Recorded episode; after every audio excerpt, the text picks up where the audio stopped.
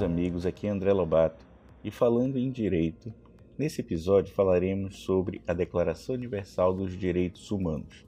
que faz mais um aniversário no dia 10 de dezembro de 2019. Esse documento histórico veio pós Segunda Guerra Mundial e com o intuito de construir um mundo sobre novos alicerces ideológicos, os dirigentes de diversas nações que emergiram como potências, Estados Unidos e União Soviética,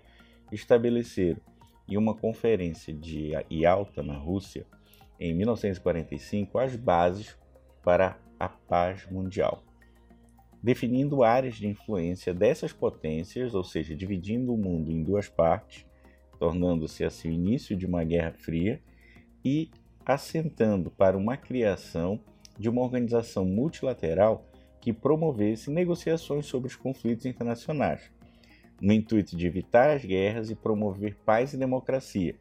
fortalecendo os direitos do homem e do cidadão. E como alicerces foram escolhidos quatro liberdades: a liberdade de palavra e da livre expressão, a liberdade de religião, a liberdade por necessidades e liberdade de viver livre do medo.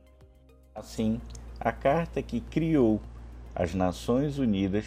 reafirmou a fé nos direitos humanos, na dignidade e nos valores humanos das pessoas e convocou a todos seus Estados-membros a promover o respeito universal e observância dos direitos humanos e liberdades fundamentais para todos,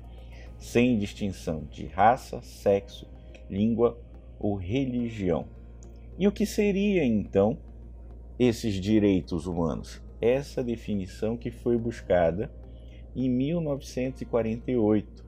A Declaração Universal dos Direitos Humanos foi proclamada pela Assembleia Geral das Nações Unidas em Paris, por meio da Resolução 217 A3 da Assembleia Geral, com uma norma comum a ser alcançada por todos os povos e nações porém estabeleceu pela sua primeira vez a proteção universal dos direitos humanos, ou seja, quando se diz em direito universal, significa para todos. Foi esboçada principalmente para o canadense John Peters Humphrey, contando também com a ajuda de várias pessoas por todo o mundo. Muito embora não seja um documento com a obrigatoriedade, a imposição de uma lei interna aqui no Brasil e no mundo, ela serviu como base para dois tratados sobre direitos humanos da ONU, com força de lei: o Pacto Internacional dos Direitos Civis e Políticos e o Pacto Internacional sobre Direitos Econômicos, Sociais e Culturais. Continua então ser amplamente citado por acadêmicos, advogados e cortes constitucionais. Especialistas em direito internacional discutem com frequência quais de seus artigos representam o direito internacional atual e usual. Por sua vez, também, o Guinness, o livro dos recordes, diz que a Declaração Universal dos Direitos Humanos é o documento traduzido no maior número de línguas. Em 2018, o site oficial dessa Declaração Universal dos Direitos Humanos informou a existência de 508 traduções disponíveis. A Declaração Universal dos Direitos Humanos, em conjunto com o Pacto Internacional dos Direitos Civis e Políticos e de dois protocolos opcionais, que era o seu procedimento de queixa e sobre a pena de morte, e com o Pacto Internacional dos Direitos Econômicos, Sociais e Culturais e seu protocolo opcional, formam a chamada Carta Internacional dos Direitos Humanos, que foi uma série de tratados internacionais e outros instrumentos adotados desde 1945 que expandem o corpo de direito internacional dos direitos humanos, que tem o intuito básico de evitar guerras e promover a paz. Evitar também que dentro de determinados países políticas contra os seres humanos sejam efetivados. Para demonstrar então o espírito dessa declaração, eu trago agora os considerandos que promoveram essa declaração. Primeiro, considerando que o reconhecimento da dignidade inerente a todos os membros da família humana e de seus direitos iguais e inalienáveis são o fundamento da liberdade, da justiça e da paz no mundo. Considerando que o desprezo e o desrespeito pelos direitos dos homens resultaram em atos bárbaros que ultrajaram a consciência da humanidade e que o advento de um mundo em que os homens gozam de liberdade de palavra, de crença e da liberdade de viverem a salvo do temor e da necessidade, considerando ser essencial que os direitos dos homens sejam protegidos pelo império da lei, para que o mesmo não seja compelido como o último recurso à rebelião contra a tirania e a opressão. Considerando ser essencial promover o desenvolvimento de relações amistosas entre as nações,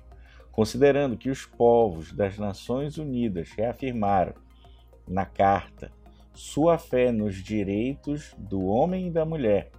e que decidiram promover o progresso social e melhores condições de vida em uma liberdade mais ampla,